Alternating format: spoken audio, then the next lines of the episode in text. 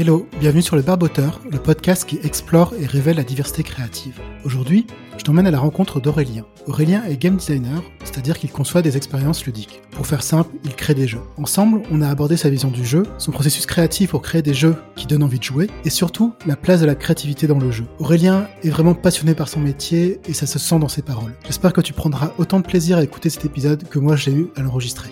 Avant de laisser place à l'épisode, je voudrais te prendre quelques secondes parler d'un outil que j'utilise au quotidien. Il s'agit des Country. Country, c'est un outil qui permet à des équipes de toute taille d'organiser et de gérer leurs projets. Par exemple, moi j'utilise pour organiser ma production de contenu ou pour gérer les invités du podcast. Mais on peut l'utiliser pour n'importe quel type de projet. Que ce soit un projet personnel, un projet professionnel, un projet où tu es seul, un projet où tu as plusieurs personnes, peu importe. Ce qui fait la force des country, c'est vraiment sa facilité de prise en main et ses nombreuses possibilités de personnalisation. Clairement, tu peux en faire à peu près tout ce que tu veux. Personnellement, country me fait gagner un temps précieux au quotidien. Et cerise sur le gâteau, c'est un outil qui est français, qui a été créé par une coopérative et avec un support hyper réactif et assez simple. Country a la gentillesse d'être partenaire du podcast et de proposer une offre spéciale pour les auditeurs et les auditrices. Si tu vas sur country.io et que tu rentres le code barboteur tu as 3 mois offerts pour tout nouvel abonnement d'un an. Ne t'inquiète pas, si je suis allé un peu vite, je mettrai tout ça dans les notes de l'épisode pour que tu puisses retrouver les détails. Sur ce, je te souhaite une excellente écoute. On espérait pouvoir atteindre avec ce type de recherche le secret de la créativité. L'enfant a un pouvoir imaginaire qui fait qu'il peut jouer une journée complète avec une petite boîte et imaginer que c'est un avion. Créer n'est possible qu'à la condition de détruire les structures en place. Le, vrai créateur, il est, il est pas fou, mais pas loin. Chaque rose pousse dans une prison. Mon futur, je le veux toujours en état créatif, c'est-à-dire si je suis pas créatif, je suis, je vais pas très bien. Salut Aurélien, bienvenue dans, le podcast. Je te propose de rentrer tout de suite dans le vif du sujet avec quelques petites questions pour euh, bah, te, connaître et que tu puisses te, présenter. La première qui est, que j'aime bien poser parce qu'elle est jamais évidente, euh, c'est qu'est-ce que tu réponds quand on te demande ce que tu fais dans la vie? Eh bah donc salut Laurent, effectivement c'est pas une question qui est évidente du tout euh, parce que si, si je réponds au sens strict du terme, je vais dire que je suis game designer. Mais alors quand je réponds ça, euh, généralement, les gens sont un peu perdus, c'est-à-dire ils se disent game designer c'est quoi? Donc je leur dis concepteur de jeu, et là ils me disent ah oui donc euh, en fait tu fais le, graphisme des jeux, tu dessines les jeux. Bah, euh, non c'est pas ça. Ah bah tu programmes les jeux. Ben non, en plus plutôt jeu de société. Et, donc là, là c'est un peu la confusion quoi. Ils savent pas trop. Et, donc je leur explique un petit peu. Je leur dis bah je, conçois des jeux, je fais les mécanismes, je dis comment est-ce que le jeu se joue, quelles sont les règles du jeu. Donc voilà, je leur fais un petit un petit laïus complémentaire pour expliquer mon métier. Mais, euh, mais effectivement, voilà, c'est ce que je vais leur dire. Je vais essayer de leur, leur, présenter un petit peu mon, mon, mon métier parce que la, la, chose qui va parler, en fait, en général, c'est le, le, jeu parce que bah, le jeu, ça, tout le monde euh, conçoit plutôt pas mal. Euh, et pour autant, euh, ça dépend aussi de l'imaginaire euh, que vont avoir les gens sur le, jeu, le jeu de société, le jeu vidéo. Quand je dis que je conçois des jeux, les gens vont assez vite penser que je conçois plutôt des jeux vidéo parce qu'ils sont très ancrés dans l'imaginaire collectif contemporain. Il y a encore pas mal de, personnes qui n'ont pas forcément la connaissance des jeux de société nouveaux, contemporains qui sont sortis ces, dernières années et qui n'ont pas forcément ils se disent pas forcément qu'en fait on peut concevoir des jeux de société qui euh, qui sont nouveaux et qui apportent quelque chose de plus. Donc là, je dois encore euh, potentiellement expliquer des choses, mais à chaque fois c'est assez intéressant parce que euh, bah, ça provoque des questionnements, ça provoque aussi des, des petites étincelles parce qu'il y a plein de gens qui qui savent pas en fait tout simplement que le métier de, de concepteur de jeu existe. Et euh, donc voilà, ça fait une bonne une bonne introduction générale euh, quand je rencontre de nouvelles personnes pour pouvoir discuter un peu. Tu veux dire qu'on peut concevoir des jeux autres que le Monopoly ou le Milborn on peut absolument, on peut absolument faire ça, tout à fait. En plus, ils sont déjà conçus, donc bah oui, là, il faut faire autre chose. Mais ouais, ouais, complètement. Il y, y, a eu un renouveau très fort du jeu de société. Alors c'est marrant parce que parler de renouveau, alors que le jeu de société c'est un médium qui est quand même euh, millénaire. Hein, euh, mm-hmm. la, trace des premiers jeux qu'on va trouver, ça va être le, ça va être le Senet en Égypte, euh, plus de 2000 ans avant, avant Jésus-Christ. Hein, donc on est sur quelque chose de, très ancien. Voilà, on parle aussi, on connaît aussi pas mal le jeu de Go, hein, qui est pareil sorti, enfin qui a été créé avant, avant notre ère. Mais malgré l'ancienneté du, médium, effectivement, il y a eu un gros, gros renouvellement qui s'est fait euh, plutôt en tant qu'objet euh, culturel, qui s'est mmh. vraiment, qui s'est vraiment opéré euh, à la fin du XXe siècle, avec la sortie de, nouveaux jeux comme les Colons de Catane, qui a été un, assez grand succès en Allemagne, qui s'est exporté en France. Et à partir de ça, bah, c'est vrai que pour prendre l'aspect euh, commercial et industriel, qui n'est pas le seul aspect, hein, il y a eu un, une grosse augmentation du marché du jeu de société euh, qui, est, qui est toujours croissante d'année en année. Il y a des festivals de jeux de société dédiés à ça, euh, qui, qui, sont un peu partout, qui prennent plein de place notamment le festival des jeux de Cannes, qui est qui est un des un des rares festivals qui se passe au Palais des Expositions de Cannes, hein, et donc là où il y a le, le tapis rouge, le cinéma, tout ça, bah, il y a aussi un festival de jeux de société qui est le plus gros euh, de France. Bon, on aura l'occasion effectivement d'entendre le détail après, mais c'est vrai que les jeux de société, c'est spontanément, enfin, je, parlais du Monopoly et du Milbourne parce que c'est ceux qu'on notre enfance, ceux qu'on connaît le plus, mais en vrai, c'est vrai que il y a certains jeux qui sont extrêmement créatifs et il y a une diversité euh, dans les jeux dans les jeux de société de manière générale et de les jeux, enfin, si on extrapole sur les jeux vidéo, les jeux euh, aussi type asset hmm. game ou autre. Mais voilà, c'est. Mais on va, on aura l'occasion d'en reparler un petit peu après. Hmm. En quelques mots, est-ce que tu peux expliquer un peu ton, ton parcours et comment t'es tombé dans, dans, la marmite du jeu? Peut-être pour, pour, commencer, euh, quand j'étais quand j'étais petit, euh, quand j'étais enfant, alors j'ai commencé à jouer très très très tôt. Euh, vraiment, c'est ma c'est ma mère hein, qui m'a initié euh, parce que pour le coup, elle, elle exerçait un métier dans l'informatique, donc euh, j'avais la chance d'avoir accès à, à, des machines assez tôt. Et vraiment, quand j'avais 3-4 ans, je, je jouais à, à, des jeux avec elle. Et, euh, et, assez vite, je me suis intéressé. Enfin, j'ai eu envie de créer mes niveaux, donc euh, mes niveaux de jeu. Je prenais des jeux déjà existants, et puis je prenais des feuilles de papier, et je dessinais des niveaux. Alors, ça avait un peu de sens, parfois pas trop. Mais bon, c'était, voilà, mon imaginaire était déjà là-dedans, quoi. Et puis, euh, bah, j'ai un peu oublié ça. Je, me, je, je suis rentré dans le dans le système scolaire classique comme, comme beaucoup de gens, hein, euh, collège, lycée, tout ça. Euh, je me suis, suis, j'ai eu un parcours de, de maths, donc j'ai une formation initiale de matheux. Et puis en fait, j'ai découvert une asso consacrée au jeu globalement, qui euh, m'a donné envie de m'intéresser de nouveau à la conception de jeux. J'ai fait des études dans le domaine parce qu'il y a des, des études hein, de conception de, de, jeux qui existent. Donc voilà, j'ai fait une licence, un master dans le, dans le domaine. Et parce que, euh, parce que ça m'a permis quelque part de combiner un certain nombre de, de, mes passions, puisqu'il y avait les, les, jeux, mais il y avait d'autres choses, on y reviendra après. Et à partir de ça, bah, j'ai bossé un peu dans le jeu vidéo et je me suis spécialisé dans le jeu de société. Euh, en 2014, euh, donc ça fait un petit moment, et, et voilà, là, je, je suis toujours euh, dans cette grande marmite à découvrir toujours plein de nouvelles choses, dans un intérêt toujours renouvelé. Et donc du coup, donc tes études, quand tu dis des études de jeu, c'est plutôt études de jeux vidéo ou de jeux de manière générale? Les études étaient plutôt orientées autour du, du jeu vidéo parce que c'est vrai que des formations euh, qui, qui forment à la création de jeux physiques, que ce soit jeux de société, escape game, euh, jeux de rôle, jeux de piste, etc. Euh, il y en a très peu en France en tout cas. Euh, il y en a très peu. Alors il y, en a, voilà, il y en a quelques-unes qui existent, mais c'est vrai que l'immense majorité de, de formations qui se consacrent à la formation, à la création de jeux, c'est plutôt autour du jeu vidéo.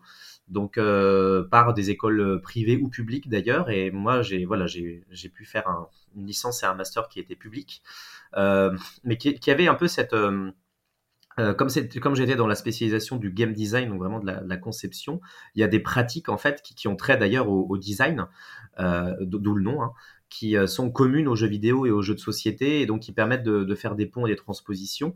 Et notamment dans le cadre de, de, mes études, on a un peu étudié la création de jeux de société. On avait, euh, on avait un, un, cours qui était donné notamment en master par, euh, par Antoine Boza à l'époque, qui est le créateur de Seven Wonders, Zanabi et plein d'autres jeux okay plutôt, plutôt primé mmh. et plutôt sympa. Et donc, il nous a fait un cours de, de trois jours sur la création de jeux de société et, c'était, euh, ça permettait de se spécialiser un petit peu euh, sur, euh, sur cet objet-là, les spécificités du médium.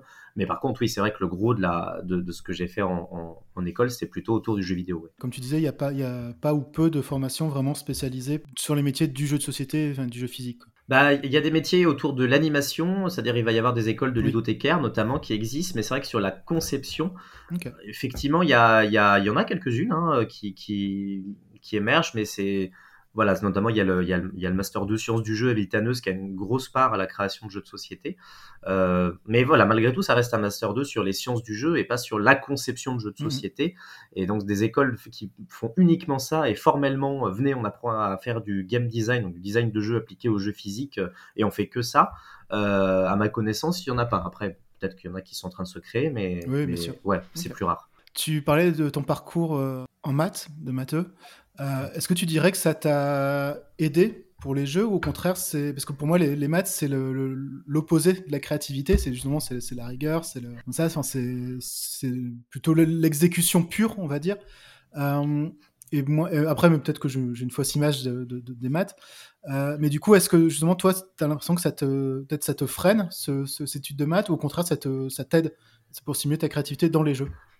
Ouais, alors c'est vraiment top comme question euh, parce que je vois, je, je, pense que je vois ce que tu veux dire. Moi, j'ai toujours eu une, une, vraie passion en fait pour les maths. Euh, on, parlera effectivement de, la, de ce que j'entends par créativité, etc. Mais pour moi, c'est vraiment, vraiment, vraiment pas du tout un frein et au contraire, c'est un catalyseur très fort parce que derrière, effectivement, le, les aspects euh, d'apparence un peu rigides et potentiellement aussi un peu traumatisants peuvent avoir les maths sur sur sur la scolarité. Hein.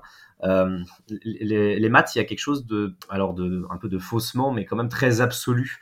Euh, C'est-à-dire que finalement, euh, le, fait de, structurer les choses et de savoir où est-ce qu'on met les, bonnes variables pour obtenir des, résultats, pour moi, c'est un, c'est une manière en fait quelque part de, voir la, la, conception et la créativité qui, qui me parle vraiment ça me permet de vraiment structurer les choses euh, et de, de, savoir dans quelle direction je, je, pars en quelque sorte. Quoi. Tu disais tout à l'heure que tu avais commencé à jouer dès 3-4 ans, enfin des, très jeune.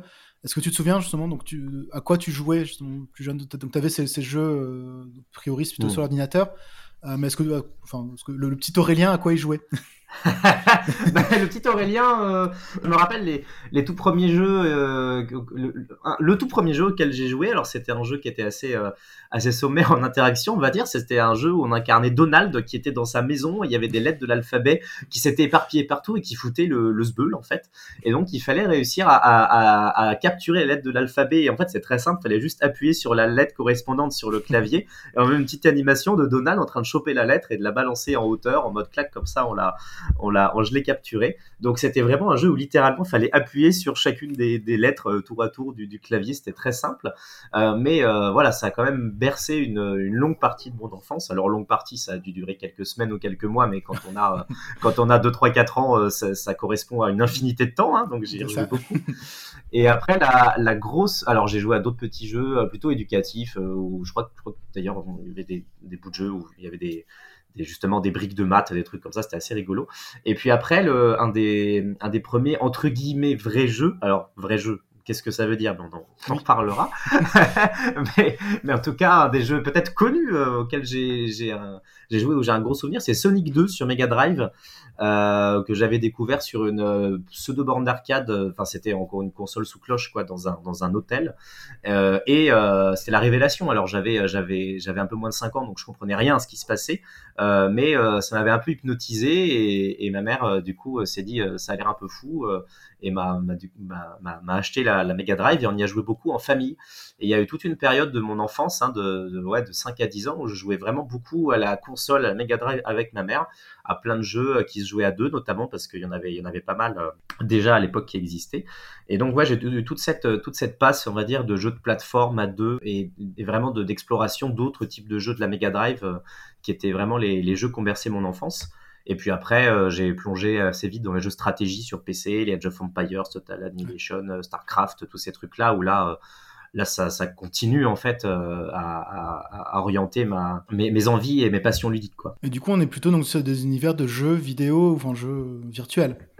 Ouais, ouais, ouais, c'est hyper intéressant. Effectivement, on jouait à des jeux de société aussi, euh, mais c'est, on jouait pour le coup à des classiques. On jouait au Monopoly, on jouait à la Bonne Paye, on jouait au Milborn, on, on jouait au Cluedo, au Risk, enfin tous les jeux euh, qui sont d'ailleurs toujours hein, des jeux un peu un peu clés de de, de l'enfance euh, et, et, qui sont joués en famille beaucoup.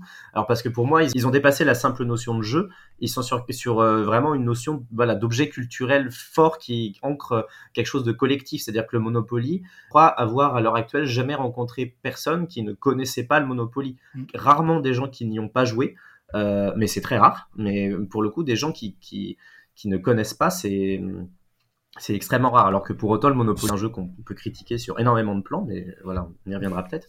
Mais en tout cas, euh, sur le sur le côté imaginaire commun, on avait ça. Et donc, on, jouait plutôt, euh, voilà, effectivement, à des, jeux de société classiques. Euh, et euh, c'est beaucoup plus tard. Hein, c'est aux alentours de mes de ouais, 20 ans, même plus, que j'ai découvert le, les jeux de société plus contemporains et tout l'univers qui se cachait autour. Euh, voilà, mais c'était une découverte beaucoup plus, beaucoup plus tardive au final euh, qui, qui, qui, est venue. On a commencé un petit peu à en parler tout à l'heure, je propose d'approfondir donc sur la notion de créativité. donc, toi, ta notion et voir un peu donc, le, le, la créativité dans les jeux on va dire les jeux physiques. Du coup, pour toi, comment tu définirais toi la créativité? Donc déjà, c'est une question qui est, qui est, folle hein, pour le coup, parce que c'est quand même une notion qui est extrêmement vaste et tout le monde a une définition différente. Faudrait faire un podcast là-dessus d'ailleurs. c'est pour ça que je te, demande ta définition. Bah ouais, ouais, euh, carrément. Mais c'est vrai que j'ai pas mal, euh, j'ai pas mal gambergé. Et alors, moi, j'ai, une définition qui est très personnelle, euh, mais où vraiment j'y, j'y reviens. Je dirais que c'est poser des problèmes intéressants et trouver des solutions élégantes et concrètes. C'est là en fait que j'arrive à faire un peu des ponts entre euh, notamment mon rapport aux, mathématiques. Tu vois, il y a vraiment cette notion de, de, de problème qui, qui m'est très cher. Parce que pour le coup, en fait, la créativité, c'est quoi? C'est réussir à, à bah, créer quelque chose, hein, pour le coup. Mais, mais pourquoi est-ce qu'on crée quelque chose? C'est quoi la, finalité? Et donc, euh, la, finalité de ça, alors peu, importe qu'on prenne un prisme utilitariste euh, ou, ou, non, hein, c'est-à-dire que créer quelque chose qui n'a pas de vocation fonctionnelle et qui est quelque chose de, entre guillemets purement esthétique et ou euh, inutile. Euh, ça veut dire quoi inutile? Mais bon en tout cas ça c'est tout à fait euh, cohérent et envisageable pour moi quand on met les, bonnes intentions derrière.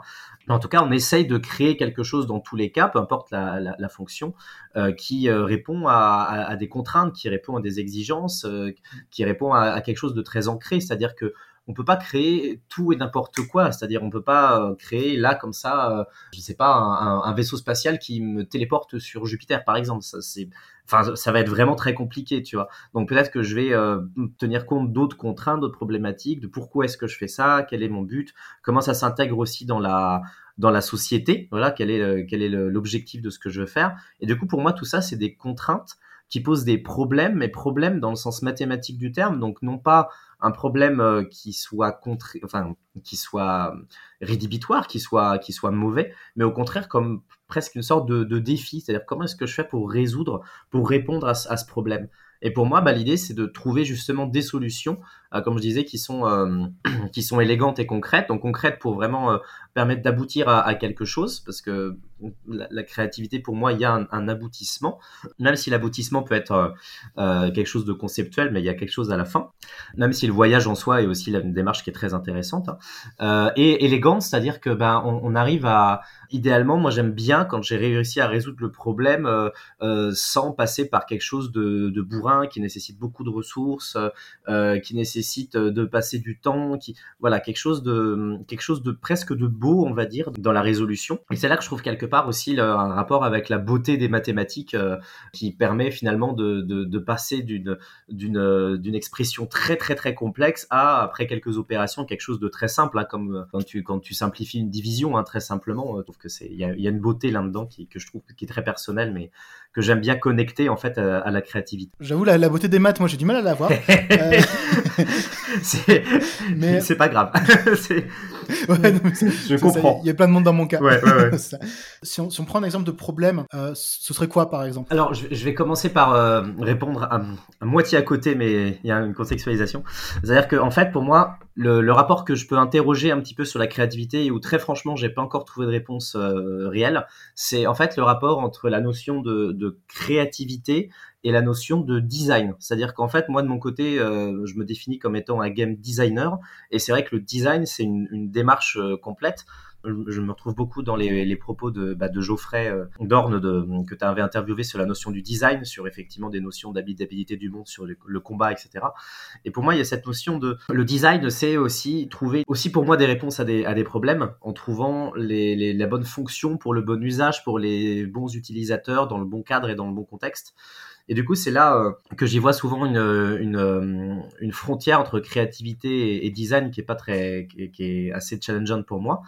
Et du coup, pour répondre à, ta question d'un problème très concret, bah, dans mon travail de game designer, euh, par exemple, ça va être la question de comment est-ce que je fais pour créer un jeu euh, qui va transmettre telle expérience de jeu, c'est-à-dire euh, euh, je veux un jeu dans lequel les gens se sentent euh, engagés dans une expérience un peu peut-être je sais pas de, suspicion euh, où on va se demander qu'est-ce que les autres personnes manigancent et au même temps toi tu peux avancer tes propres stratégies et comment est-ce que tu fais pour faire ça avec un matériel qui soit très concret par exemple des sabliers ou quelque chose comme ça.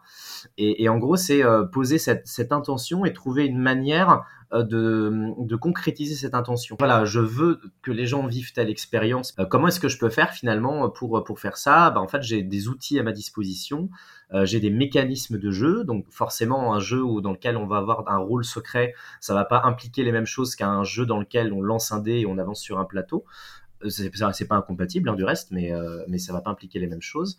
Euh, je vais avoir à disposition du matériel, je vais avoir à disposition une thématique, c'est-à-dire que le jeu, je vais l'ancrer dans quel univers. Alors si je veux par exemple un, euh, si mon jeu il a pour objectif d'être joué pour un public enfant, peut-être que je vais pas sortir un univers je sais pas, très gore ou, quelque chose comme ça. Donc peut-être que je vais me pencher sur euh, est-ce que je vais partir sur un univers qui a un trait à l'enfance ou des trucs comme ça. Donc c'est poser les, voilà, pour moi le problème c'est les différentes contraintes et comment est-ce que je trouve les ingrédients et les solutions pour pouvoir créer quelque chose de parfait. Ok, oui. Du coup la contrainte c'est pas forcément la demande de, ton client dans, dans la mesure où toi tu proposes tes prestations de game design à, des clients ou pour toi quand tu, crées des jeux à titre personnel. Pour toi le problème c'est pas ça, c'est plutôt c'est le, le problème c'est plutôt au niveau de la mécanique, si je comprends bien. Bah, c'est les deux. Quelque part, il y a deux niveaux. Il y a le niveau de euh, poser les contraintes initiales euh, qui sont effectivement euh, pour, pour qui on fait ça, dans quel contexte d'usage, quelle expérience je veux vivre. Et ensuite, le, niveau un petit peu plus micro, c'est comment concrètement est-ce que j'arrive à faire ça et à transmettre ces, ces notions-là. Donc, quelque part, il y a un peu des, des problèmes, comme, quand on met des parenthèses, quoi, pour reprendre l'analogie des maths, mais des problèmes à, à zoom consécutif. Je réfléchissais à la question que tu te posais sur la différence entre créativité et design. Spontanément, j'aurais envie de dire que, même si c'est peut-être un peu réducteur, mais tu vois que la créativité, c'est ce qui va te permettre de trouver l'idée, et le design, ce qui va te permettre de la concrétiser. C'est une bonne question. J'ai l'impression qu'en fait, là où il peut y avoir une autre, euh, un autre différentiel euh, par rapport à, cette notion, c'est que peut-être le design a un objectif assez précis, c'est-à-dire qu'en fait, on va être sur, euh, une cible, sur une fonction, sur un usage qui vont avoir un but particulier et où la créativité peut peut-être se permettre d'être un peu plus gratuite si je puis dire. Alors j'aime pas trop ce mot mais c'est tout ce que j'ai trouvé euh, là à chaud.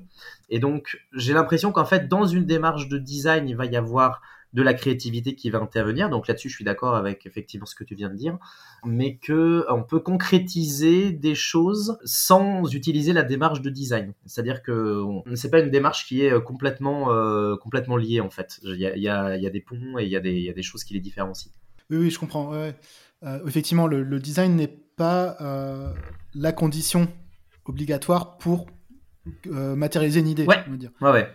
Ouais, ouais, je comprends ce que tu veux dire. Effectivement c'est un des moyens comme une autre. Oui, c'est ça, c'est une, une, démarche, hein, c'est une philosophie, euh, c'est plein de choses qui sont, euh, qui sont extraordinaires. Moi, c'est vrai que euh, je, suis, je, suis, complètement un designer convaincu, mais il va y avoir effectivement d'autres manières de faire qui existent. Si tu étais libre financièrement, que tu n'avais plus, plus forcément, enfin, tu n'étais plus obligé de travailler, est-ce que tu continuerais à créer des jeux? Alors oui, clairement, parce que euh, en fait, j'ai quelque part la, chance immense de pouvoir effectuer une activité qui euh, me, nourrisse, me permet de gagner euh, bah, de l'argent et par conséquent de pouvoir subvenir à mes différents besoins, mais qui soit avant tout porté par par une passion forte. Quelque part, je suis content de pouvoir faire ces ponts, mais finalement, ce qui me motive dans ma dans ma création, c'est pas finalement les aspects financiers, c'est vraiment l'occupation en tant que telle. Hein. C'est-à-dire que même depuis depuis assez jeune, hein, j'étais plus intéressé par, euh, par la notion de qu'est-ce que je fais concrètement de, ma vie, qu'est-ce que je fais qui, d'une part, puisse m'intéresser et d'autre part, puisse avoir un intérêt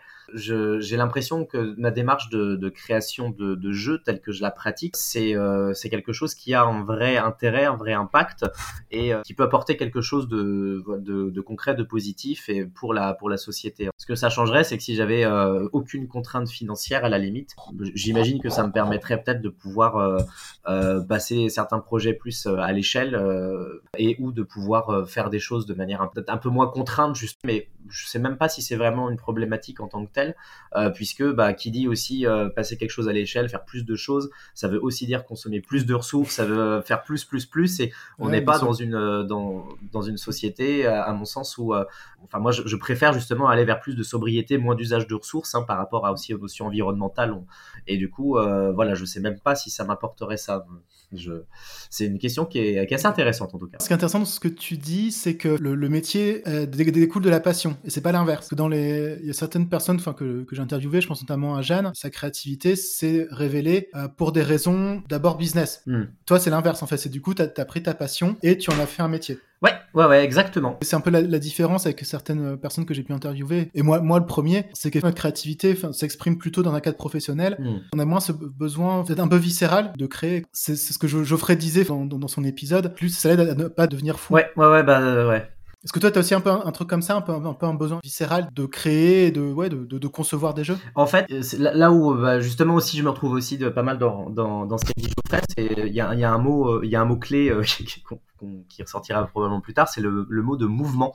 Euh, qui moi est presque une de mes euh, une de mes vertus cardinales en quelque sorte. Euh, moi, ce que j'aime vraiment avant tout dans la vie, c'est de voir des choses euh, émerger et être euh, et être être créées, quoi, être mises en mouvement.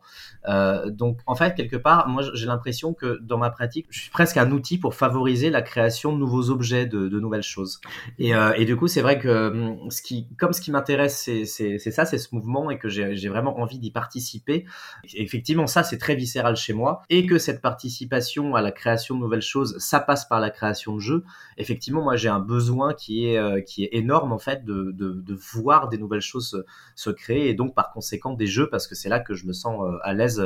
Et donc, ouais, ouais, il y a, y a quelque chose de très, très fort et qui fait que je peux pas, hum, je peux pas m'arrêter, en fait, de, de, de créer euh, des choses effectivement, là, ça passe par le jeu. Peut-être que dans euh, 5-10 ans, ça passera par, par d'autres médiums, hein, qui sait, mais c'est vrai que le, le, le, jeu ayant cette part euh, assez fondamentale chez moi, euh, c'est, c'est, assez logique finalement que ça, atterrit sur ce médium-là. De, depuis le début de, de l'épisode, on, parle beaucoup de, jeux.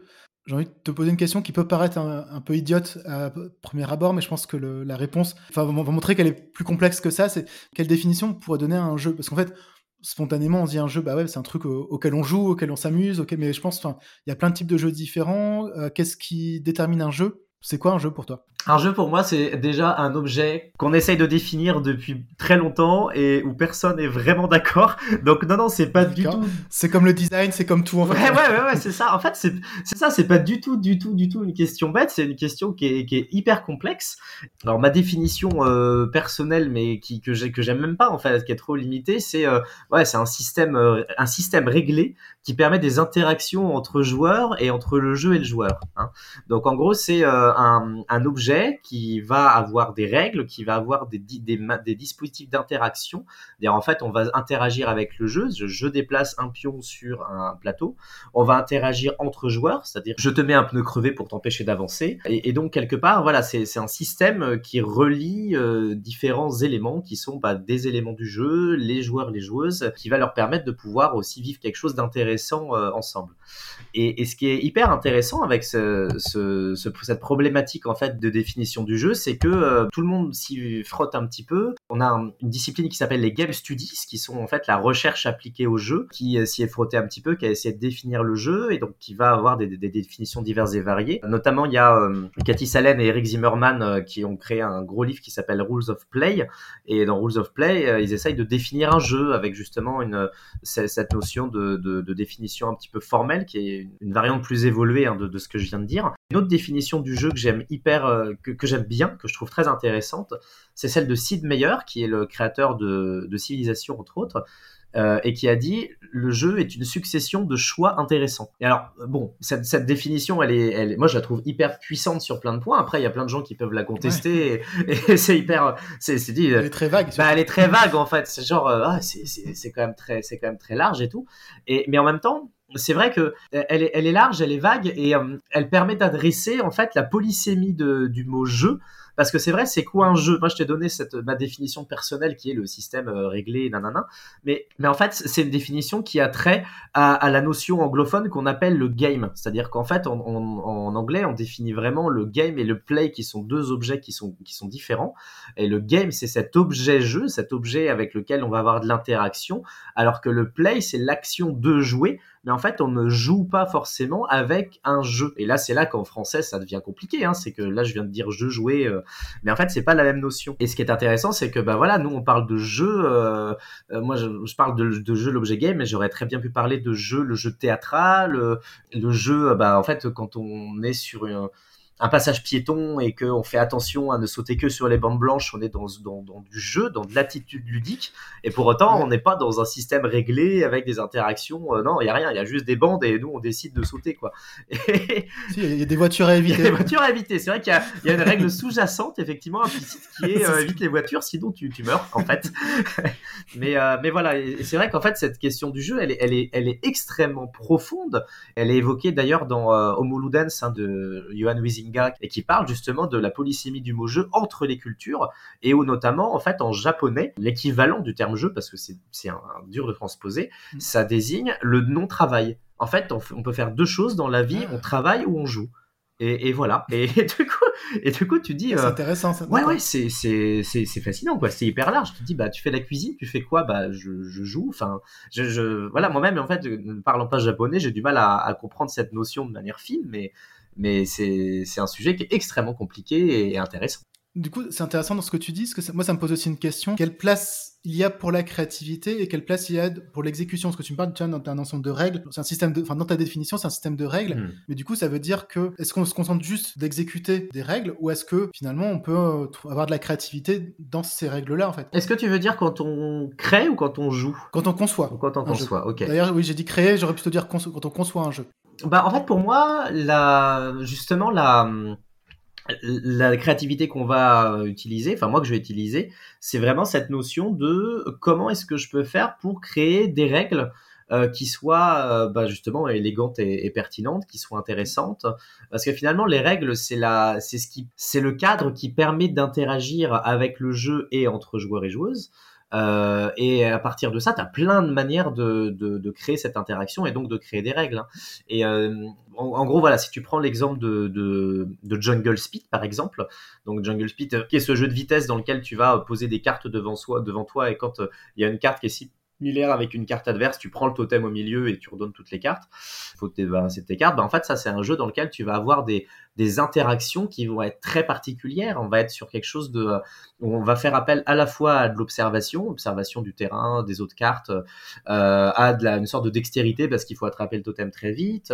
Euh, on va être sur une, expérience qui va être euh, très très puissante en termes d'adrénaline, c'est-à-dire qu'on va, on va monter en pression, en stress, on va monter en excitation. Et finalement, en créant les règles que sont celles du Jungle Speed, euh, on crée euh, un, ressenti qui va être extrêmement différent, par exemple, du, euh, du Cluedo. Le Cluedo, où là, on va être plus sur quelque chose d'anticipation, de, de, de, stratégie, et puis de, de, de, bluff un petit peu, parce que quelle carte on montre, etc., de, de déduction énormément, c'est le, le cœur du jeu. Et, et moi, la créativité que je vois, c'est vraiment cette notion de comment est-ce que tu prends cet objet qui sont les, les règles, donc le, système, le, les, les, les modalités d'interaction, euh, pour justement créer ton, ton expérience. Et, et, là où c'est très intéressant, c'est qu'en fait, euh, quand on joue à un jeu, nous, on a accès à l'expérience, c'est-à-dire qu'en fait, les règles, ça va être un prétexte pour ce qu'on va jouer, qu'on va ressentir.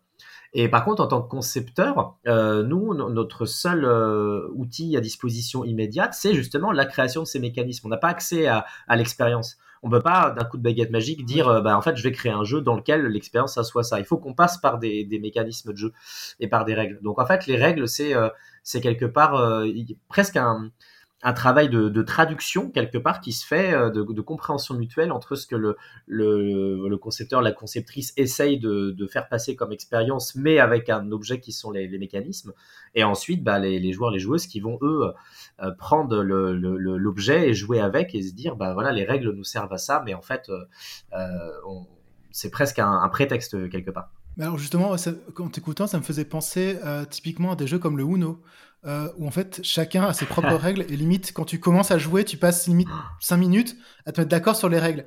Quand, quand, toi tu conçois un jeu, est-ce que justement tu prends en compte le fait que bah, les règles finalement euh, potentiellement les joueurs qui vont jouer à, à ce jeu bah, vont complètement les, se les approprier et les, les tordre. Quand je joue avec mon, avec mon frère, hein, un des premiers trucs qu'il fait, en fait, c'est une fois qu'il a compris les règles, c'est essayer de voir comment il peut les, peut les tordre pour les rendre peut-être elles soient plus marrantes ouais. ou, ou, à son avantage aussi, ça dépend. Mais hmm. est-ce que toi, c'est quelque chose que tu prends en compte quand tu conçois un jeu ou pas? C'est une question hyper intéressante aussi. Je... Quand je conçois un jeu, en fait, il va y avoir une phase extrêmement importante qui va être la phase de playtest. Donc, c'est-à-dire qu'en fait, je vais présenter euh, mon jeu à des, à des personnes et puis je vais leur euh, les faire jouer, hein, tout simplement. Donc, je vais leur présenter les, les, règles du jeu, qui sont donc la manière euh, dont je, perçois la, modalité d'interaction.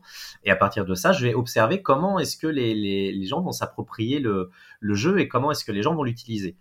Et donc, euh, effectivement, parfois, euh, il va y avoir des gens qui, pendant la, session de jeu, surtout quand il y a des sessions qui sont répétées, hein, parce que peut-être la première fois on tâtonne, on découvre les règles, en plus on, est observé par, par le créateur qui dit rien, mais qui, regarde derrière l'épaule et tout, ça peut être un peu intimidant tout ça. Euh, bref, mais du coup, après plusieurs, plusieurs séances, peut-être les gens se disent, oh, bah là, en fait, ce truc-là, tiens, est-ce qu'on peut faire ça? On va plutôt faire ça, et, et, et s'approprie effectivement le, le, jeu et ses règles.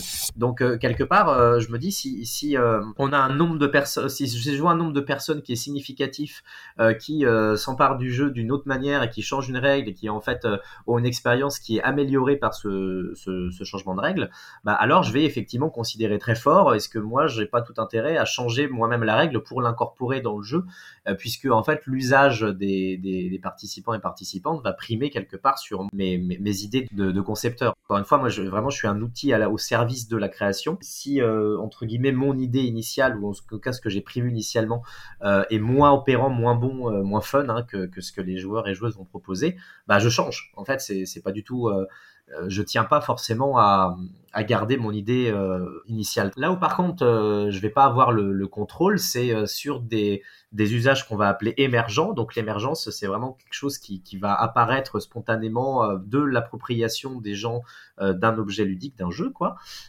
et l'exemple le, du Uno que tu cites est hyper intéressant parce que comme d'autres jeux, et c'est le cas aussi du, Monopoly d'ailleurs, c'est des jeux qui ont des règles qui sont qui sont présentes, qui sont strictes, qui sont identifiées, mais où finalement le nombre énorme de parties qui a été fait euh, de, Uno, euh, de, Monopoly, etc., qui a permis euh, justement une très très grande circulation du jeu et donc des adaptations ponctuelles à gauche à droite qui se sont ensuite redisséminées, qui ont créé des règles un peu locales, permet justement une, une nouvelle dimension quelque part au, jeu.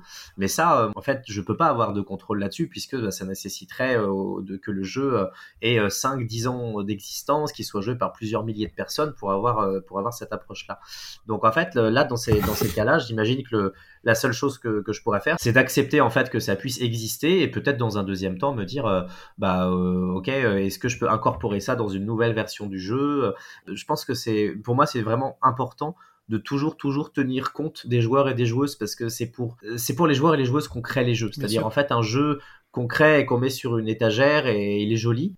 Bon, euh, ok, c'est une approche, mais c'est c'est pas l'approche majoritaire et, et, et, un jeu, c'est un objet qui est interactif, il est fait pour être utilisé et donc c'est vrai que l'utilisation des gens, c'est le, le, le, prisme principal qu'il faut prendre en considération. Quoi. Et justement, quelle différence toi tu fais entre un bon et un mauvais jeu finalement? Pour moi, il y a une différence d'usage qui est très immédiate, c'est-à-dire qu'un un mauvais jeu, euh, c'est un jeu auquel on va pas jouer. Oui. C'est-à-dire c'est un jeu, on va en faire euh, une, une partie euh, que on finit péniblement, on le remet sur une étagère, on n'a plus envie de le ressortir. Voilà. Alors il y a des jeux à usage unique, ça c'est un cas particulier. C est, c est... Oui. Mais en, quand on sort de ces usages, en supposant que le jeu soit réutilisable, effectivement, euh, bah, c'est un jeu qu'on qu va pas ressortir. Un bon jeu, c'est un jeu qu'on va ressortir. Et alors le, là où il y a une, une subtilité, c'est la notion de on, parce qu'on n'a pas euh, tous et toutes les mêmes euh, les mêmes envies, les, les, mêmes goûts ludiques. Et donc peut-être qu'il y a un jeu qui aura aucun intérêt pour une personne, mais qui en aura beaucoup pour une autre personne, et que du coup, euh, c'est pas pour autant que le jeu est mauvais en tant que tel. C'est un jeu qui va rencontrer un public qui va le trouver intéressant et qui va avoir envie de le réutiliser, qui va avoir vécu quelque chose de, de, de mémorable, de chouette, de passionnant. Pour moi, c'est ça la, la marque d'un bon jeu. On a parlé donc beaucoup de ce qu'était le, jeu et, et ta pratique de, de, game designer. J'aimerais bien que tu m'expliques en quelques mots, euh, c'est quoi le game design et quoi consiste concrètement ton métier de game designer. Tu l'as dit un petit peu en introduction. Peut-être est-ce qu'on peut rentrer un peu plus dans le détail de euh, comment ça se passe, par exemple, pour concevoir un jeu? En gros, mon métier de game designer, ça va être vraiment de trouver les moyens de euh, définir et de concrétiser effectivement les interactions entre le, le jeu joueur et, et, euh, et, joueur et joueur, et aussi de créer et de, formaliser l'expérience euh, qui va être vécue, et, et, de faire ça pour une cible en particulier, dans un usage euh, particulier. Donc, c'est-à-dire qu'en gros, concrètement, la, la, première étape de ma, création, ça va, euh, comme, je disais, finalement, d'être de poser un certain nombre de contraintes et de se dire, bah voilà, le jeu, je le crée pour qui, dans quel cadre, qu'est-ce que je faire vivre, euh, etc. À partir de ça, il y a toute une phase effectivement de, brainstorming que je vais euh, que je vais appliquer pour essayer de voir bah, quelles sont les différentes idées que je pourrais avoir. Donc là, effectivement, cette phase un peu créative quelque part, où là, ça va, je vais utiliser des techniques assez variées. Euh, typiquement, peut-être, moi j'aime bien la technique du nuage de mots, hein, qui est très simple, c'est-à-dire en gros, je vais essayer de prendre un mot-clé et de voir tous les mots auxquels me fait penser ce mot pour essayer de faire émerger des nouvelles choses. je vais essayer de, aussi de faire des petits dessins, des choses comme ça, de voir si je peux trouver des références plutôt visuelles sur, sur sur, sur, la, la, thématique que je veux aborder ou sur, euh, sur ce que je veux faire vivre. Euh, et à partir de ça, bah, il va y avoir ce moment où je vais passer assez, assez vite, hein, d'ailleurs, au prototypage. Donc le prototypage, c'est vraiment cette première création à la, à la volée euh, où je vais euh, bah, prendre le, papier, euh, le crayon et puis je vais dessiner mon jeu hein, globalement.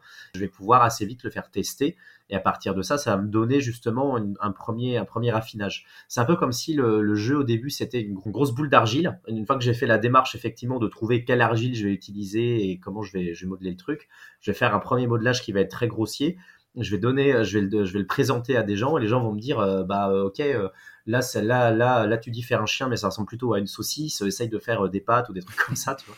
Et à, partir de ça, à partir de ça, bah, je vais remodeler le, le, jeu et donc quelque chose qui va être très grossier au début va acquérir de la finesse au fur et à mesure des, des tests, des retours, ce qu'on appelle des itérations c'est-à-dire en fait d'avoir des versions du jeu qui vont être successives.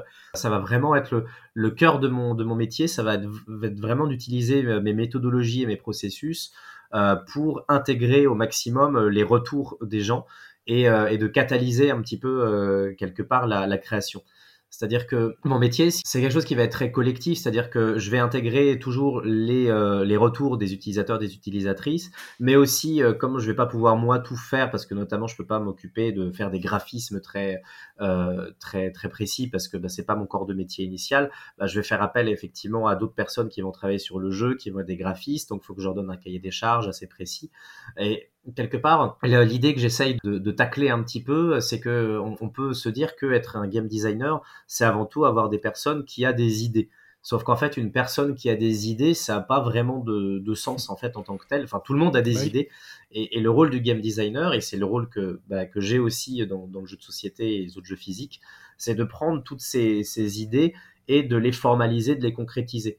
Donc, ce qui fait que euh, c'est pas parce qu'une idée va venir de, de moi qu'elle sera meilleure. Euh, d'ailleurs, souvent loin de là, parce que au, bout d'un moment, euh, c'est vrai que on a, des idées un peu euh, nées dans le guidon, on est sur notre création, sur notre, notre volonté, et comme je disais tout à l'heure, il peut y avoir d'autres choses qui émergent de la part de jeux, de la part d'utilisateurs, d'utilisatrices, auxquelles on n'aurait pas pensé, auxquelles moi j'aurais pas pensé, euh, parce, que bah, j'ai trop le nez euh, dans, mon, guidon et dans ma conception, donc j'ai besoin de faire un, pas de côté, de prendre du recul, et c'est vrai que les, idées des autres vont beaucoup m'aider. On dit souvent qu'une des capacités clés euh, d'un concepteur, d'un game designer, ça va être la communication, de pouvoir essayer justement discuter avec d'autres personnes et puis euh, prendre les choses et aussi de pouvoir lâcher euh, ses, propres, euh, ses propres préconceptions et ses propres idées j'ai l'impression que moins on a d'ego et, mieux c'est quelque part. Donc ça veut pas dire qu'on doit se dévaloriser ou quoi, ça c'est pas du tout l'objectif, mais que euh, il faut il faut renoncer à je suis un génie créatif, j'ai des super idées, etc. Donc ça pour moi c'est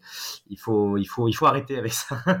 voilà. Donc du coup c'est quand même vachement différent par exemple d'un réalisateur qui va faire un film et qui va donner justement sa patte. Il y a pas il y a pas une patte Aurélien dans les jeux que tu crées. Alors, je pense qu'il peut y avoir une patte en filigrane qui est moins, euh, qui est moins importante. C'est-à-dire que là où je vais retrouver peut-être euh, cette notion euh, de spécificité, c'est que moi, je vais quand même avoir des, des, spécialisations en termes de jeux. Il y a des jeux que je préfère créer que d'autres, hein, parce que je me sens plus à l'aise, parce que c'est des, des, objets que je, que je maîtrise mieux. Là où il y a peut-être il y a un petit différentiel qui est intéressant, c'est que moi, ma pratique, elle va plutôt être orientée finalement game design sur mesure pour répondre à des besoins, pour répondre à des clients, parce que c'est vrai que je suis plutôt spécialisé dans la création de jeux sur mesure pour, pour des clients, donc on peut appeler Serious Game entre autres.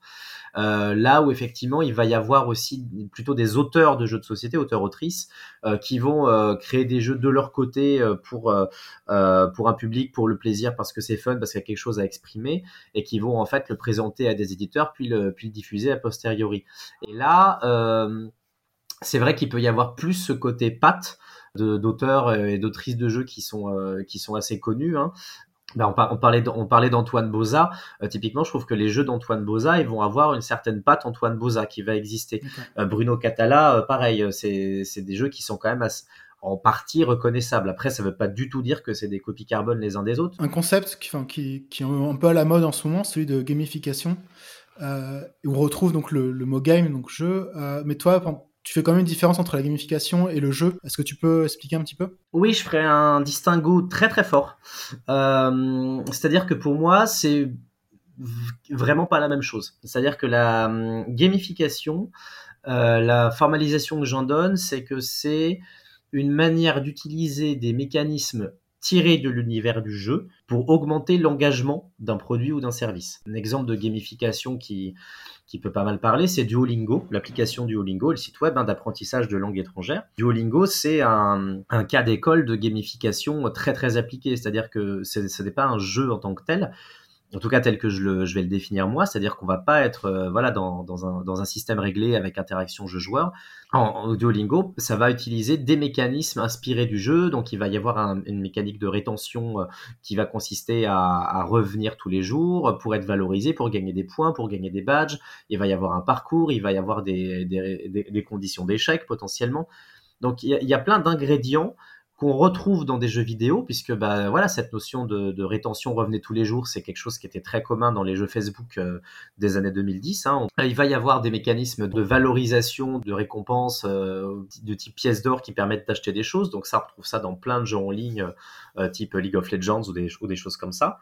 Mais pour autant, on est sur une finalité quelque part qui ne se suffit pas à elle-même. C'est-à-dire qu'en fait, un jeu selon d'autres définitions, hein, euh, c'est un objet euh, euh, qui va aussi être se, se, suffire à lui-même, être quelque chose de libre, de gratuit, dans lequel on rentre dans ce qu'on appelle un, un, cercle magique ou une bulle ludique. Et en gros, si on rentre dans le jeu, on joue au jeu, ça crée un espace qui est fermé et dans lequel les, les, les choses sont, sont, différentes. Et ensuite, quand on a fini la, la, partie, on ressort de ce cercle magique ou de cette bulle ludique. Et alors que quand on utilise Duolingo, notre objectif, c'est c'est pas de jouer à Duolingo en tant que tel, c'est-à-dire en fait, c'est un moyen d'atteindre notre objectif qui est de s'améliorer sur euh, la pratique de langue. Et du coup, la gamification de Duolingo permet d'augmenter l'engagement dans Duolingo, mais, euh, pour un objectif qui est autre que, euh, que, que intrinsèque, hein, comme on dit. Et est-ce que euh, dans la conception d'un jeu, on retrouve des points communs dans le game design pour un jeu de société, un jeu vidéo, un escape game, par exemple, enfin, tu vois, les, jeux de rôle, ce genre de choses La démarche finalement de euh, voilà se poser les bonnes questions, euh, trouver les, bonnes solutions, réussir à, faire appel aux utilisateurs et utilisatrices, faire des, des petites boucles d'itération, faire du prototypage, toutes ces notions-là, c'est commun à tous les jeux. Et d'ailleurs, c'est pas commun qu'aux jeux. Hein. On est vraiment dans la démarche de design, donc sur de la conception de produits hors jeu on va être aussi sur une philosophie similaire. Donc là, il y a une transposition qui est très forte. Je dirais, euh, allez, chiffre arbitraire, euh, 80% de, de, choses qui sont transposables. Par contre, euh, effectivement, le médium va quand même créer des spécificités. Pour prendre euh, trois, trois exemples d'objets, euh, créer un jeu vidéo, il va y on va pouvoir se reposer aussi sur beaucoup plus sur ce qu'on appelle le game feel, c'est-à-dire en fait euh, prendre en main la manette pour je sais pas faire bouger un personnage ou quoi. Ça, ça peut être immédiatement agréable et on peut imaginer un jeu dans lequel juste se déplacer ça soit agréable. Et ça, on va utiliser des, variables effectivement de déplacement du personnage, de, vitesse de saut, de trucs comme ça. Là où un jeu de société, en fait, on a forcément besoin d'être euh, dans une interaction avec d'autres personnes ou avec un jeu tout seul quand on est dans un jeu solo, mais c'est pas la même chose. On a quand même besoin d'apprendre le système pour pouvoir l'utiliser. Et du coup, on peut pas se reposer sur ces notions de, game feel, même si elles peuvent être quand même présentes sur la, sensorialité, le côté haptique, etc. Mais donc, on a besoin de créer tout de suite un système qui soit complet euh, et qui permette en fait de l'interaction entre les gens. Donc là, c'est vrai que on va pas penser de la même manière. On va penser top down, c'est-à-dire en fait on crée quelque chose de, gros et ensuite on va affiner les, les, mécanismes. Donc quelque chose de gros, c'est un système complet. Là où dans le jeu vidéo, on peut en partie faire du bottom-up, donc partir de, de, ce, de cette notion de game feel. Et les escape games, euh, typiquement, c'est encore autre chose parce que euh, justement, on peut avoir aussi du bottom-up, mais parce qu'un escape game, c'est très éclatable euh, dans le sens où un escape game, c'est un un objet complet, hein, on va on va commencer à un moment T, on va arrêter euh, genre une heure plus tard ou quelque chose comme ça. Eh ben, et on va faire une succession d'énigmes, mais chaque énigme en fait, elles sont rationalisables et elles peuvent être sorties et on peut tester les énigmes une par une et on peut se dire bah en fait je conçois plein d'énigmes et ensuite je les assemble comme une sorte de gros Lego et ça donne quelque chose de cohérent et donc ça, peut créer une, manière de fonctionner, une méthodologie qui est assez différente en fait. C'est vrai que tenir compte du médium, euh, ça, nécessite aussi de tenir compte bah, de, des notions d'accessibilité. C'est vrai qu'on n'utilise pas de la même manière une manette, euh, un ensemble de pions et de cartes ou notre corps dans un escape game Donc c'est vrai qu'il faut penser à, ce genre de contraintes aussi. Mais voilà, en tout cas, la démarche générale reste quand même assez proche. C'est quoi tes références, toi, en termes de, jeux et surtout de, game design? C'est quoi les, jeux que tu trouves les, les plus aboutis ou tu te, enfin, qui t'ont qui marqué Je vais avoir des jeux effectivement qui vont me, me parler euh, en tant que joueur et qui vont effectivement plus euh, m'appeler et où du coup cette, euh, cette affinité en tant que joueur va quand même incontestablement se retrouver dans mes pratiques de design parce que bah, je reste un humain subjectif. donc il va y avoir ça qui, qui va rentrer en ligne de compte. Par contre, c'est vrai qu'en tant que en tant que designer, je vais aussi avoir des jeux qui ne me plaisent pas en tant que joueur, mais que je dont je, reconnais effectivement une, vraie, vraie, vraie qualité d'un point de vue de la conception, une vraie élégance, une vraie réussite. Donc, par exemple, je vais prendre l'exemple de Minecraft, qui est un jeu que je n'apprécie pas du tout en tant que joueur. Je joue pas à Minecraft, ça me saoule, très franchement.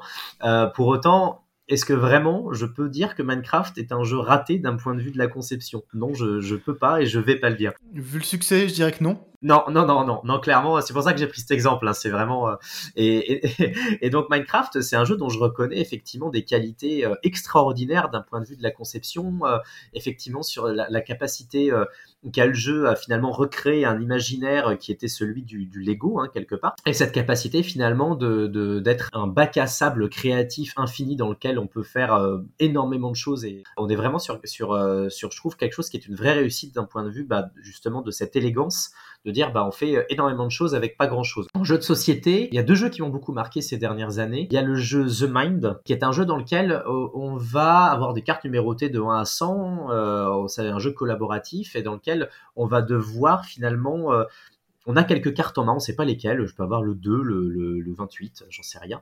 Et on va devoir en fait les replacer dans l'ordre les uns les autres, sauf qu'on peut pas communiquer, on peut pas parler, on peut pas se faire de signes. Et en fait, la seule manière qu'on va avoir, c'est de poser la carte et de dire bah voilà je, choisis de poser cette carte là et j'espère que personne n'a des cartes qui sont plus basses parce que sinon on perd une vie c'est la catastrophe et en fait c'est un, jeu dans lequel on va devoir réussir à interagir avec de la communication non verbale quelque part implicite et se dire bah voilà quels sont les rythmes des gens comment est-ce que les gens ont fonctionné et donc c'est un jeu qui est très puissant d'un point de vue de l'écoute et qui pour autant est d'une simplicité conceptuelle extraordinaire euh, qui permet de faire vivre des moments qui sont euh, extrêmement forts. Voilà, ça c'est vraiment une, une sacrée référence euh, ludique, je trouve. Euh, tu vois, par exemple, moi ce jeu, j'y ai joué une fois, je me suis emmerdé à mourir. Tu vois, j'ai détesté. Eh non, mais voilà, j'ai pas compris l'intérêt du jeu, tu vois. Comme quoi. Bah ouais, ouais, je, je, sais que c'est un jeu qui est en plus très très clivant, hein, et il y a beaucoup de gens qui me font euh, ton retour, hein, qui disent aucun intérêt, c'est c'est chiant. Et franchement, je, je comprends conceptuellement, hein, tu, on le trouve relou. Et, et c'est ça qui fait aussi la beauté du jeu, hein, c'est que finalement les jeux vont avoir leur public en fonction de, en fonction des, en fonction des interactions, quoi. Et, et un deuxième jeu qui m'a beaucoup marqué, alors ça c'est presque à l'extrême opposé, c'est It's a Wonderful World, qui est un jeu qu'on appelle de draft. C'est un jeu dans lequel on va euh, construire une civilisation euh, globale, enfin dans un univers futuriste euh, à apparence un peu dystopique. Et en gros, on doit avoir la civilisation la plus puissante. Et pour ça, on va construire notre civilisation sur plusieurs tours en récoltant des ressources et puis en les réinvestissant et en planifiant un peu sa, sa stratégie et sa manière de gagner des points. On peut faire quelque chose qui est plutôt orienté militaire ou plutôt exploration, plutôt financier, machin.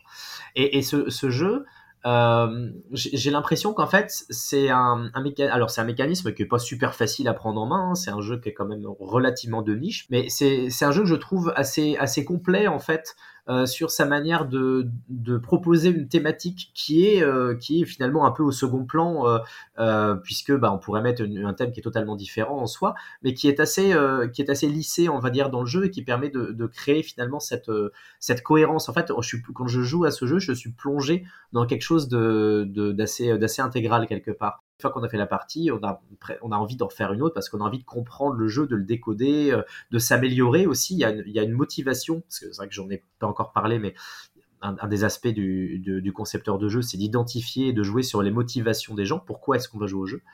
Euh, et, euh, et, cette motivation, bah, pour moi, elle est, très claire et très explicite dans une secondaire Full World. Et, du coup, c'est un jeu que je trouve assez, assez réussi là-dessus.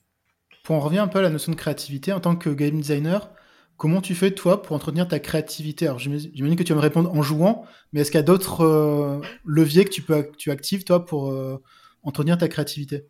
J'aurais, je t'aurais même pas répondu spontanément en jouant parce que la question de la veille ludique, elle est assez intéressante. C'est intéressant de voir ce qui se fait euh, en game design, de voir les nouveaux concepts, les nouveaux mécanismes, les nouvelles idées, etc., de se tenir un peu au courant des, des tendances.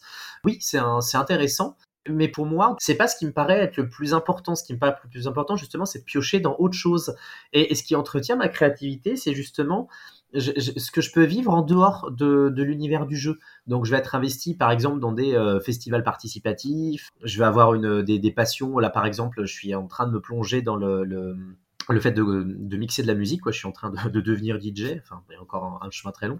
Et, quelque part, aller piocher dans complètement autre chose et aller souffler justement pour sortir de l'univers du jeu, euh, c'est ce qui, pour moi, me paraît être le plus fertile. Le fait aussi de bouger beaucoup. Je suis, relativement nomade en fait et euh, je vais avoir beaucoup de d'occasion d'aller interagir avec plein de gens et de discuter avec des vieux amis, de voir un petit peu où est-ce que les gens sont dans leur, dans leur parcours de vie et revenir à, l'humain quelque part. Alors ça, ça fait un peu, ça fait un peu grande formule toute faite, hein, mais, mais quelque part, moi, ça me, ce qui m'alimente le plus, effectivement, c'est de pouvoir essayer de découvrir la, la, vie d'autres personnes. Parce que ça me rappelle aussi finalement pourquoi est-ce que je fais euh, cette création de jeu et ça reboucle sur ce que sur ce que je disais plus tôt ce qui m'intéresse, c'est vraiment de pouvoir participer à un ensemble, à une société, à un tout, euh, des choses comme ça. Et, et, ce facteur de motivation, bah, il est alimenté par les, des, des, gens que je vais voir euh, qui m'inspirent beaucoup. Et cette inspiration, je la puise plutôt de, de ça. On arrive à la, fin là, de, de, notre conversation. Euh, je te propose quelques questions un peu plus euh, légères, on va dire. Combien de temps tu passes à jouer à peu près euh, par semaine? Ça dépend beaucoup. Pour ton plaisir. Oui, pour, mon plaisir, absolument. après, franchement, je distingue, je distingue plus trop les deux dans le sens où je vais avoir des jeux euh, auxquels je vais jouer euh, pour mon boulot et en fait c'est plaisant, et puis des jeux auxquels je vais jouer pour mon plaisir, mais je les décortique en même temps, donc ça, ça se mélange. bon, mais voilà. bon, ça dépend vraiment des moments, mais je, je pense que je vais passer 6-8 heures par semaine à peu près, et avec un panaché le plus possible entre jeux de société, avec euh, avec, des amis et, et euh, beaucoup de jeux vidéo pour le coup, parce que ça reste quand même euh, une, une, de mes passions très très prégnantes. Quel est le jeu que tu attends le plus là pour 2023 Eh ben c'est un, c'est un jeu vidéo, je suis désolé, hein.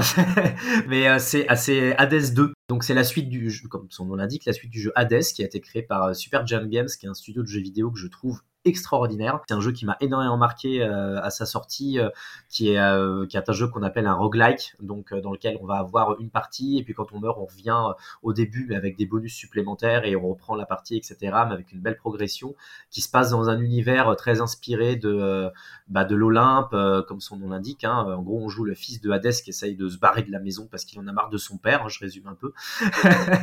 et du coup, il affronte des monstres et tout. et je trouve que c'est un pour le coup un jeu qui est hyper chouette d'un point de vue euh, de la mécanique de jeu, de l'engagement, de moi ce que j'ai vécu, de la narration. Il y a quelque chose aussi de, euh, aussi très inclusif en fait dans la manière dont, le jeu est fait, c'est-à-dire qu'on va pas être sur sur un tropisme très viriliste en mode oh, je vais taper des monstres et puis ça va me faire gagner des niveaux et puis on s'en fout un peu. C'est mis en scène d'une manière qui est très plaisante et du coup euh, le fait de savoir qu'ils font une suite, c'est la première fois qu'ils font une suite d'un de leurs jeux, ça m'a ça m'a rendu fou. Donc ouais ouais c'est c'est clairement le jeu que j'attends le plus là en 2023. Et le jeu que tu aurais aimé créer euh, euh, quand j'étais en, master, on avait créé avec euh, la personne qui est désormais mon, associé, euh, Léo, on a créé un jeu avec des faces de dés modulables façon Lego. On a pris des dés Lego et puis en fait on changeait les faces. On a vu, on a voulu voir un peu comment est-ce que qu'on pouvait jouer avec ça. Et du coup, c'était un projet qui était plutôt sympa, plutôt réussi ce, ce jeu de, de dés modulables. Mais on l'a pas poussé jusqu'à l'édition parce que moi je, je suis pas forcément trop intéressé par l'édition et puis parce que Léo il faisait un peu autre chose. Euh, et en fait, on a vu un jeu qui s'appelle Dice Forge euh, sorti en 2017 et euh, Dice Forge, bah, comme son nom l'indique, c'est un jeu dans lequel on change des phases de dés, etc. Donc le, jeu nous qu'on avait créé c'est 2012, Dice, Forge c'est 2017 et quelque part j'étais un peu genre ah genre je pense que j'aurais bien aimé être la la première personne à sortir un jeu commercialisé avec des dés à face modulables vraiment donc j'étais un peu j'étais un peu deg. Après je pense que c'est un concept qui est encore très exploitable mais voilà. Justement, tu as, déjà sorti des jeux grand public, on va dire, ou c'est uniquement pour des professionnels et, euh, ou pour ton plaisir? Bah du coup non, j'ai pas sorti de jeu qui sort du cadre professionnel et du plaisir, mais par contre je diffuse euh, certaines de mes créations parce que j'ai une page sur le site itch.io où je poste en fait des jeux que je crée euh, pour ma pomme, euh, qui sont généralement des jeux que je crée en game jam, donc sur des temps un peu limités, et qui sont souvent des jeux un peu satiriques quoi. J'aime bien essayer de, de, taquiner un peu des, des trucs. J'avais sorti le jeu Gary Gate en 2020. Alors Gary Gate c'est quoi? C'est un jeu dans lequel on joue des enseignants qui vont ramasser des fraises dans des champs. Donc c'était pendant le confinement et c'était en rapport avec une actualité du moment de de, la porte-parole du gouvernement, Sibeth Ndiaye, qui avait fait une sortie, euh, qui a fait une sortie là-dessus. Et puis euh, voilà, je trouvais le jeu de mots entre Gary et Gary Gates, intéressant, donc je sortis ce truc-là. Donc ça, ça m'a fait marrer, ça fait marrer mes potes profs. Donc euh, voilà. Mais c'est plus des petits jeux euh, open source entre guillemets. Ouais, c'est bah, ils sont print and play, donc en fait tu les tu les télécharges, tu les imprimes, euh, tu les découpes, tu y joues. Euh, effectivement, c'est des jeux qui sont qui sont euh, qui sont assez courts et sont entre guillemets de grande prétention, mais j'ai pas sorti de jeu édité commercialement en tout cas. Et c'est un projet ou pas Ou t'as pas eu tout envie? Non, c'est pas vraiment un projet parce que en fait, je suis déjà bien avec là ce que je fais, que ça soit ma pratique avec mon ma, ma société ou mes petits mes petites expérimentations à gauche à droite. Et en fait, c'est vrai que la démarche éditoriale euh, qui consiste à effectivement aller voir des éditeurs, euh, coller au marché, etc. Bon, euh, ça ça ça m'intéresse pas plus que ça. Et puis bon, à la limite, je me dis, j'ai plein d'occasions de créer des jeux, c'est cool. Autant laisser la place à des à des auteurs autrices dont c'est vraiment le kiff d'aller faire quelque chose qui soit qui soit édité quoi. Euh, voilà il y a déjà beaucoup beaucoup beaucoup de concurrence donc euh, voilà j'ai un peu euh, un peu la flemme et puis et comme c'est pas ma grosse motivation c'est pas grave quoi. Quel conseil tu pourrais donner à quelqu'un qui souhaiterait se lancer dans le game design? Bah écoute, euh, moi, là- moi ce que je dis en général, c'est que la meilleure manière d'apprendre à créer des jeux, c'est de créer des jeux. et, euh, et du coup, euh, en fait, c'est vraiment de ne pas hésiter à se dire, bah là j'ai un concept, euh, je vais euh, le faire sur un bout de papier. Et en fait, de se, de se sortir de, de cette notion de mon jeu, faut qu'il soit parfait tout de suite. C'est impossible et personne fait un jeu parfait tout de suite. Antoine Bozaï, justement, il nous disait, euh, quand je fais mes protos, euh, au début, euh, je les montre à mes potes, le jeu il marche pas du tout. euh, voilà, alors qu'il a fait des jeux qui sont des succès internationaux hyper chouette. Et, et du coup, voilà, c'est vraiment se lancer, tester, échouer, améliorer, pas avoir peur de l'échec, etc. Mais bon, par contre, euh, comme c'est pas super facile de se lancer tout seul euh, comme ça, euh, je dirais qu'il y a, deux, facteurs qui existent. Le premier, bah, c'est effectivement de se renseigner un petit peu sur des, ressources qui sont assez abondantes sur, sur du game design maintenant en ligne. Donc, je sais pas, j'ai créé une chaîne YouTube par exemple sur le sujet. Il y en a d'autres qui existent. Donc, vraiment pas hésiter à regarder des, des ressources pour s'inspirer. Et puis sinon, il y a un truc qui s'appelle les game jams. Les game jams, c'est des temps de création, euh, généralement en temps un peu limité, euh, avec une thématique. Et du coup, euh, bah, c'est hyper intéressant pour aussi s'entre-motiver, se donner des contraintes, se dire, bon voilà, là j'ai deux jours, euh, un week-end pour créer un jeu à partir du thème battement de cœur ou je sais pas quoi. Et il y a d'autres gens avec moi, donc du coup on est sur du collectif, comment est-ce qu'on fait, et d'apprendre ensemble. Ça démystifie un peu ce truc de euh, je suis tout seul chez moi, il faut que j'arrive à créer un jeu, c'est dur, machin. Bah non, en fait, t'es avec plusieurs personnes et on, galère ensemble parce que c'est toujours galère. Et, euh, du coup, c'est un bon, une bonne manière de mettre le pied à l'étrier. Et voilà, il y a pas mal de, pas mal de game jam qui sont organisés euh, à gauche à droite. Il y a la Global Game Jam la fin janvier notamment, qui est une game jam mondiale. Et je pense que c'est une bonne manière de, de se lancer en tant que tel. Peut-être aussi d'essayer, peut-être dans un premier temps, de créer des jeux euh, euh, qui soient pas des, des jeux euh, trop complexes, trop, euh, trop gros. C'est-à-dire, se dire, je vais créer un gros jeu de gestion de ressources de 5 heures de jeu parce que c'est ce que j'aime faire. Ouais, ok, mais c'est dur à tester, c'est dur à créer, euh, c'est peut-être pas le bon point d'entrée en fait, j'ai l'impression. Donc euh, déjà essayer de créer un jeu simple et fonctionnel dans un premier temps, c'est une bonne première étape. Oui, ça pas, pas non plus commencer à aller chercher des jeux avec des, des mécaniques trop hyper complexes. Ouais, ouais, ouais, ouais, c'est ça. Ton mot préféré, la langue française? Je vais commencer par mes mentions honorables. parce que j'ai trois mentions honorables. Euh, J'aime beaucoup le mot cucurbitacé parce que je trouve qu'il est rigolo à dire et qu'il sonne bien et que toi Oui, ça bah te fait oui. rire et qu'on l'utilise Bah pas oui. assez et puis que moi j'aime bien les courbes donc c'est cool. Euh. J'aime bien le mot euh, parallélépipède parce que là c'est une horreur à prononcer et que je trouve que c'est un mot qui est très qui est très beau. Il y a une répétition parallélépipède. Il y a du P, du L, du plein de trucs. Enfin, c'est assez rigolo. Et puis bon bah je pense qu'il y a, il y a un co- un- encore un rapport au maths. Hein, on n'en sort pas. Bah ça. Et ma troisième mention honorable c'est le mot eau, genre l'eau parce que c'est trois voyelles, mais en fait c'est une voyelle. C'est improbable. C'est incroyable ce mot quoi. En plus c'est- l'eau c'est quand même pas mal quoi. Ça permet de vivre et tout. Et, genre c'est ce concept incroyable est résumé en un truc de trois voyelles successives qui forment un, le. Enfin c'est incroyable. Ce mot est incroyable. Mais mon mot préféré. Euh, parce que en fait c'est un mot euh, que, que je rapporte sa, justement sa signification. Bah, je suis désolé, j'ai déjà dit, c'est le mot mouvement. Ça me rapporte, ça, me, ça, ça synthétise presque mon existence. quoi. C'est mon credo c'est le fait de, de bouger, alors que ça soit bouger mon corps, que ça soit bouger, euh, voir les choses qui évoluent, qui, qui, qui sont, qui, qui se mettent en branle. Euh, ça, ça, ça me, voilà, ça me, ça me renvoie à tout cet imaginaire plutôt que d'avoir quelque chose qui soit très en- orienté sur la, la, la manière dont le mot est structuré. C'est vraiment ce à quoi le, le mot me renvoie et, et pour ça, je trouve que c'est un mot qui est, formidable. Je, suis, littéralement à deux doigts de me le faire tatouer. et ouais, vraiment, hein, pour le coup, je suis, très sérieux là-dessus.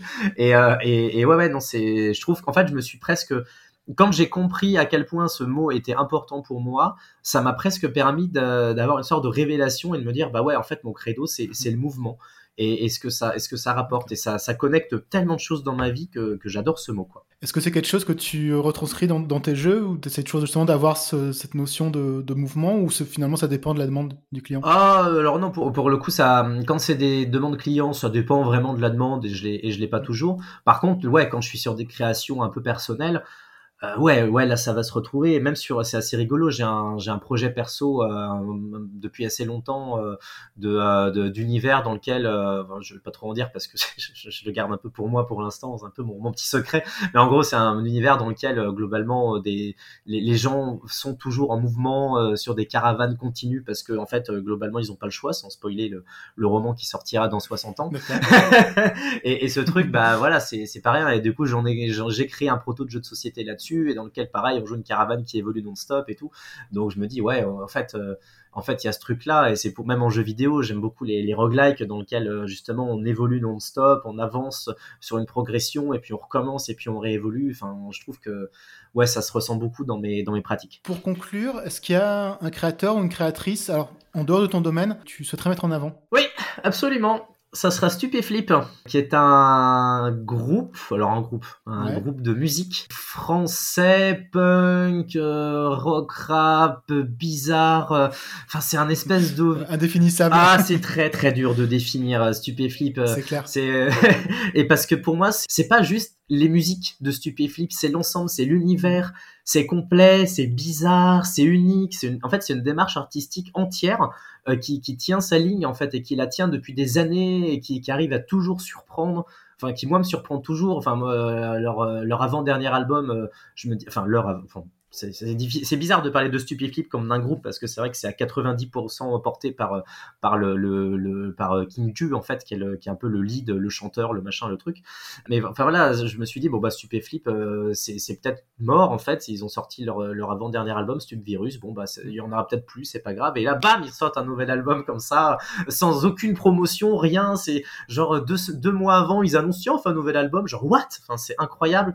En plus il fait il fait pas de concert parce que ça le saoule et il dit bah ouais moi je m'y retrouve pas ça me plaît pas. Et enfin voilà moi je trouve que le, ce, ce, groupe est incroyable. King Ju en, en interview euh, quand euh, il en donne et c'est rare euh, il a il a quelque chose de, de, de puissant que je trouve très entier euh, enfin c'est j'adore voilà. Non, mais c'est une bonne référence et je me dis ça peut être intéressant de, de les avoir dans le podcast. Oh, si tu y arrives. Ça, peut être un, défi. Ah, ça, c'est un, un, sacré défi. Si tu arrives à les avoir, euh, c'est avoir King Du, quoi, ça serait incroyable, mais ça serait, ça serait top. Alors peut-être ce sera pour 2023, euh, 2024, on sait pas. mais ouais, ça marche, je mais c'est vrai que ça peut être intéressant parce que c'est vrai qu'ils ont un univers vraiment, euh, vraiment spécial, et enfin spécial dans le sens euh, qui leur appartient. Ouais. Donc bah, merci beaucoup Aurélien pour, pour ces échanges. C'était, je pense, assez, assez riche. bah ouais, merci à toi j'espère assez ludique aussi. Où est-ce qu'on peut te retrouver? Donc, tu avais ta chaîne YouTube, euh, dont je mettrai le lien. Est-ce qu'il y a d'autres euh, canaux sur lesquels on peut te retrouver? Ouais, ouais, bah, donc bah, effectivement, ma chaîne YouTube, j'ai des questions. Euh, pour le coup, je suis assez actif sur sur LinkedIn. Alors, je sais pas juste, je, vends pas juste des trucs. J'essaye de poster du contenu autour de la création de jeux, du game design, de choses comme ça. faut savoir que j'anime aussi beaucoup de formations autour de la création de jeux parce que j'en ai pas trop parlé, mais la formation, c'est quelque chose qui m'anime énormément. Enfin, si j'ai fait des maths, c'est parce que je dois être prof de maths. j'ai un peu bifurqué. Euh, et du coup, euh, du coup, voilà, j'essaye de, proposer non seulement des formations, mais aussi euh, des contenus, euh, des webinaires que je peux animer, des, des contenus d'autres personnes, hein, d'autres, d'autres concepteurs et conceptrices de jeux que j'essaye de mettre en avant, des jeux autour de l'environnement aussi, parce que c'est un autre sujet qui, qui me tient beaucoup à cœur. Faut vraiment, vraiment pas hésiter à m'ajouter sur LinkedIn ou à me suivre. C'est mon Instagram en quelque sorte, vu que j'ai pas Instagram, j'ai plus Twitter. voilà, je suis globalement que, plus que quasiment plus que sur LinkedIn. De toute façon, je mettrai le lien pareil dans la description et dans le transcript. Voilà, et sinon, je suis aussi sur Mastodon. ok, bah je mettrai le lien aussi. Cet épisode est terminé j'espère qu'il t'a plu. Si c'est le cas et que tu souhaites me soutenir et faire connaître le podcast, je te propose deux actions. La première, tu peux simplement mettre une note ou un avis sur Apple Podcast ou Spotify. La seconde, tu peux partager le podcast sur les réseaux sociaux ou en parler à ton entourage en expliquant pourquoi tu as aimé cet épisode. Je te dis un grand merci et à dans 15 jours.